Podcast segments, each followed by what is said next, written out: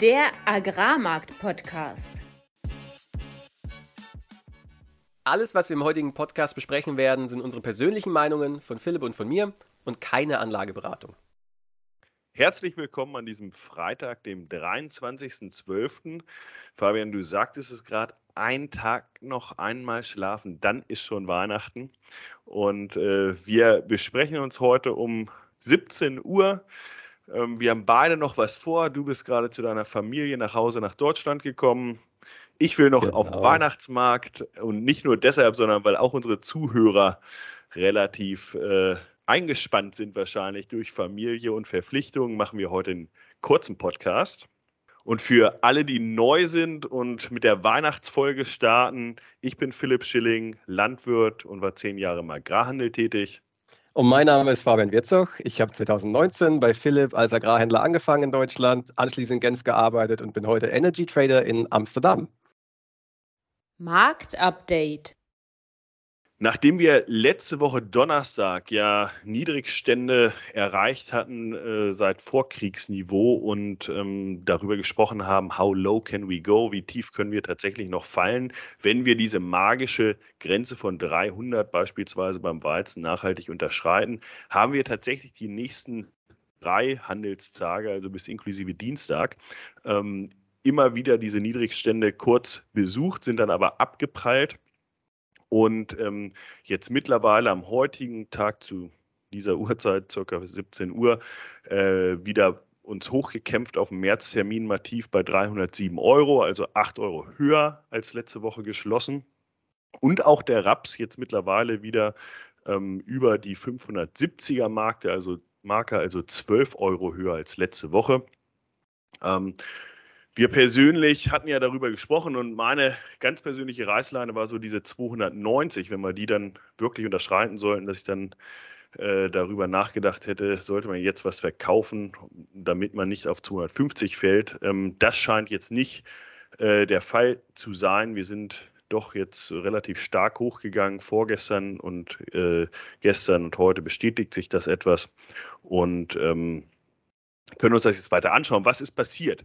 Äh, der aktuell zentrale Fokus liegt jetzt wieder in der Ukraine. Ähm, Zelensky war die Woche im, in den USA, hat vor dem US-Kongress gesprochen ähm, und von beiden Zusagen erhalten bezüglich finanzieller Hilfe. Ähm, sowie ein Raketenabwehrsystem Patriot.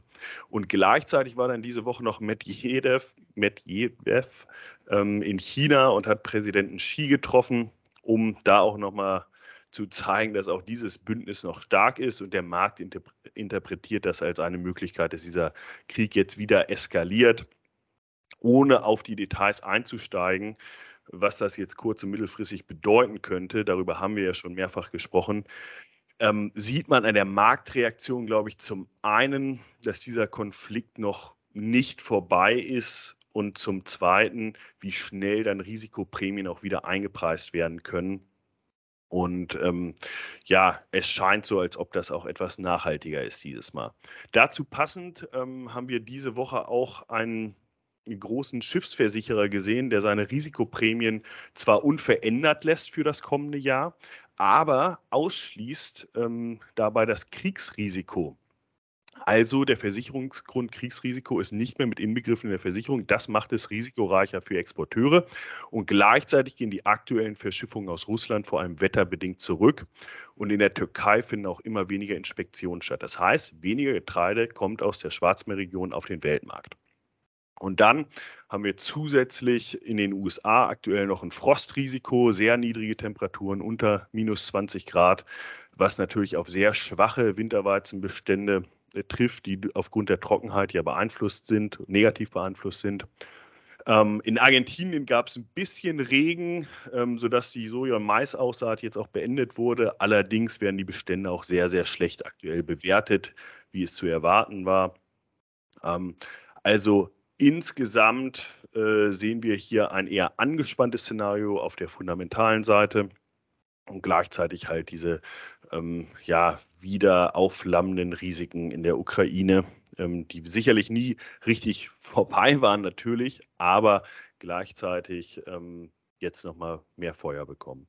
Ähm, für den Raps ähm, ist natürlich auch diese befürchtete Eskalation ausschlaggebend gewesen, dass er sich wieder hocharbeiten konnte. Gleichzeitig ist beim Ölsaatenkomplex aber vor allem China im Fokus, wo ja erst das große Corona-Opening stattfand und jetzt äh, wirkt es so, als kommt das große Durchseuchen mit all seinen Nebenwirkungen. Fabian, dazu wirst du sicherlich gleich noch ein paar Worte sagen. Ähm, aber abschließend kann man, glaube ich, hier sagen, für die Agrarmärkte, dass sich alle Landwirte und äh, Vermarkter, die aktuell noch Mengen für diese und nächste Ernte fixieren wollen und müssen sich etwas wieder zurücklehnen können. Äh, Entwarnung etwas kommt, weil wir diese Marken nicht durchbrochen haben nach unten und eher zur Gegenbewegung aktuell ansetzen. Insgesamt beim Weizen ja weiterhin ein sehr knappes Umfeld, während der gut versorgte Rapsmarkt aber jetzt auch wieder ähm, Unterstützung erhalten hat. Und somit zunächst an dich, Fabian, zur Makroseite. Makro war in der vergangenen Woche relativ langweilig, wenn es um Wirtschaftszahlen geht. Wir haben letzte Woche schon darüber gesprochen, dass jetzt die Weihnachtszeit beginnt. Es kommen keine neuen Zahlen mehr, die, die wirklich marktbewegend sind. Ein bisschen haben wir dann trotzdem gesehen. Gestern aus den USA das BIP, das positiv überrascht hat mit dreieinhalb Prozent Wachstum, wenn man die ähm, ja, die, die, Amerikaner haben eine interessante Art und Weise, ihr BIP zu kalkulieren. Und zwar nehmen die die Quartals, das Quartalswachstum und multiplizieren das mit vier und sagen dann, das ist die, die Jahreswachstumsrate, während im Rest der Welt geschaut wird, okay, wo war das BIP letztes Jahr an, im dritten Quartal und wo ist es dieses Jahr im dritten Quartal und berechnen dadurch die, die, die annualisierte Wachstumsrate. Aber nichtsdestotrotz hat positiv überrascht, Service ist da die Komponente, die da sehr stützend ist. Die Dienstleister, der Dienstleistungssektor ist noch relativ robust und auch vor allem Export, was ich ganz spannend fand. Wobei, wenn man näher hinschaut, äh, ist es dann äh, doch weniger überraschend, wenn du Erdgas für den fünffachen Preis in Europa verkaufst, wie du ihn selbst produzierst, dann ja, macht sich das halt im BIP sehr positiv bemerkbar. Und genauso ist es dann bei, bei Öl oder die Raffineriemargen waren ja letztes Jahr auch noch ziemlich gut, auch wenn die jetzt gerade runterkommen. Und das hat insgesamt das BP in den USA jetzt noch, noch relativ gut unterstützt.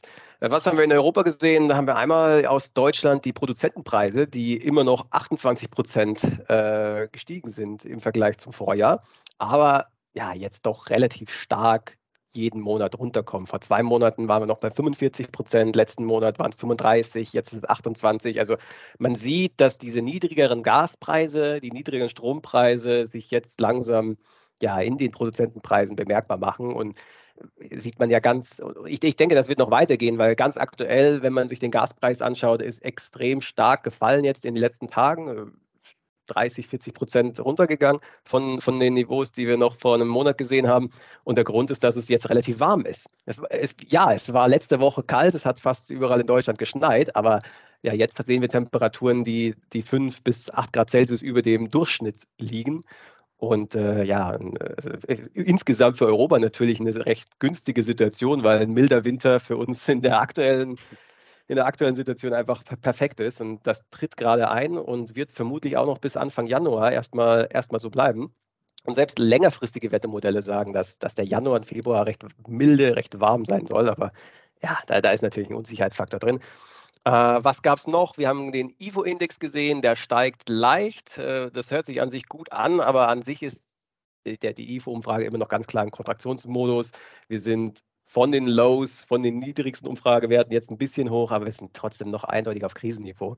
Also ist jetzt, äh, ja, es wird einfach nicht mehr schlimmer. Das ist so die Aussage von dem Index jetzt.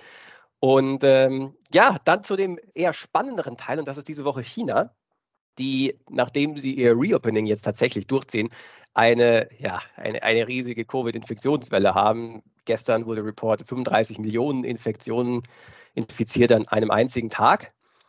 Und ja, es, man, man, hört Berichte, Krankenhäuser sind überfüllt, die Leichen stapeln sich irgendwo in, in, in den Innenhöfen von den Krankenhäusern und ja, die, die ganzen, der ganze medizinische Sektor ist jetzt erstmal komplett am Anschlag. Finde ich tatsächlich auch ein bisschen ja, äh, nachdem man so eine krasse Politik gefahren hat, in der man die alles gelockdownt hat, wenn es nur ein, zwei Covid-Fälle in der Stadt gab, komplett die Stadt abgeriegelt und jetzt das Gegenteil macht, nämlich egal was ist, wir, wir öffnen und wir machen gar nichts mehr. Wenn du Covid hast, kannst du jetzt auch zur Arbeit kommen. Keine Reisebeschränkungen mehr. Testen muss sich auch keiner, keiner ich, mehr lassen. Ich glaube, die Message, die Message soll ja auch sein, Covid ist jetzt nicht mehr in der aktuellen Form so schlimm und deshalb wird es jetzt auch knallhart durchgezogen. So ja, habe ich, ich jetzt zuletzt gelesen. Ne? Die Propaganda tatsächlich ist ja auch jetzt so, ja, Xi ist ja so ein weiser Mann, weil früher, als Covid schlimm war, da hat er gelockdown und jetzt wissen wir ja, dass es nicht mehr so schlimm ist, deswegen wird jetzt aufgemacht. Äh. Nur, nur vergessen zwischendurch zu impfen. Das wäre natürlich noch was gewesen. Aber lassen wir es, lassen wir es. ja, also die, die, dieses schwache Immunsystem oder die schwangen, die, die fehlende Durchseuchung der Bevölkerung macht sich halt jetzt bemerkbar durch diese sehr schnelle Öffnung. Und äh, ja, aber es wenn man die Medien liest und Berichte aus China und Social Media Posts, dann hört sich das sehr dramatisch an. Aber der Markt ist bisher relativ entspannt. Wenn man sich den Yen anschaut, da passiert relativ wenig. Der ist ziemlich unbeeindruckt. Wenn man sich den Ölpreis anschaut, der ist von dieser ganzen China-Story gerade aktuell überhaupt gar nicht berührt. Und es geht aktuell hauptsächlich darum, okay, die US-Amerikaner wollen ihre strategische Ölreserve jetzt wieder befüllen, die sie im Durchschnitt bei 96 Dollar pro Barrel verkauft haben. Dann will Russland jetzt die Produktion kürzen, weil sie nicht mit Ländern kooperieren wollen, die den Ölpreisdeckel eingeführt haben. Das heißt, äh, sie verkaufen nicht mal in Westeuropa, das ist ja an sich schön und gut, aber gleichzeitig wollen sie auch nicht billig an Indien und China verkaufen, die natürlich sagen, hey, wir sind die einzigen Käufer noch, äh, die nicht äh, kaufen, gibt uns mal einen Discount. ja, genau, die helfen gerne, aber auch zum gleichen Ölpreisdeckelpreis. Und diese Nachrichten kamen jetzt in relativ kurzer Abfolge, die letzten zwei Tagen, nämlich USA wollen Ölreserve wieder auffüllen, Russland wird Produktionskürzen, dann kamen äh, Exportzahlen von Russland aus der äh, aus St. Petersburg-Region, also in dem Baltic Sea, Ostseeraum, die 20 Prozent eingebrochen sind. Das kann jetzt auch so ein zeitlicher Effekt sein, einfach weil Firmen vorsichtig waren während dem Zeitraum, wo dieser Ölpreisdeckel jetzt in Kraft tritt, dass man da erstmal überhaupt nichts kauft. Kann also genauso gut sein, dass nächste, übernächste Woche wir dann höhere Exporte sehen, die das wieder ausgleichen. Aber nichtsdestotrotz hat jetzt erstmal diese Nachfrage geht runter, äh, Angebot Angebot geht runter, Nachfrage geht hoch, Story befeuert der Ölpreis dann 7% jetzt gestiegen auf fast 80 Dollar pro Barrel. Was dann noch hinzukommt, was du auch gerade schon erwähnt hast, ist diese arktische Schneesturm in den USA. Ich habe mir da mal Wetterkarten angeschaut. In Teilen der USA wird es wirklich minus 30 Grad Celsius. Mhm. Das, ja, ist heftig. Ja. Das ist heftig. Äh, was heißt es für den Ölmarkt? Ja, da ist ein bisschen mehr Nachfrage wegen Heizen, aber was, was die wichtigere Nachricht war, ist, dass die Keystone Pipeline, die wichtigste Pipeline der USA, die ja vor zwei Wochen ähm, ein Leck hatte und seitdem nicht in Betrieb ist, dass die jetzt gemeldet haben, okay, dadurch, dass es so kalt ist, können wir die Wiederinbetriebnahme jetzt nicht im vorgesehenen Zeitplan realisieren. Und ja, das alles hat den Ölmarkt jetzt schön nach oben getrieben. Aber das war auch so das einzige. Ölpreis ist hoch, aber Aktien minus 0,3 Prozent, Euro, US-Dollar plus 0,2 Prozent. Da ist nichts passiert. Und ich denke mal, dass das Jahr jetzt so langsam ausplätschert damit, dass wir da auch nichts mehr Großes, Riesiges sehen werden. Naja, und das passt ja eigentlich auch zu unserer Anvisierung, wie wir die nächsten äh, zwei Wochen machen, Fabian. Wir haben uns eigentlich vorgenommen, nächste Woche jetzt auszusetzen mit dem Podcast, äh, uns allen eine kleine Weihnachtspause zu gönnen.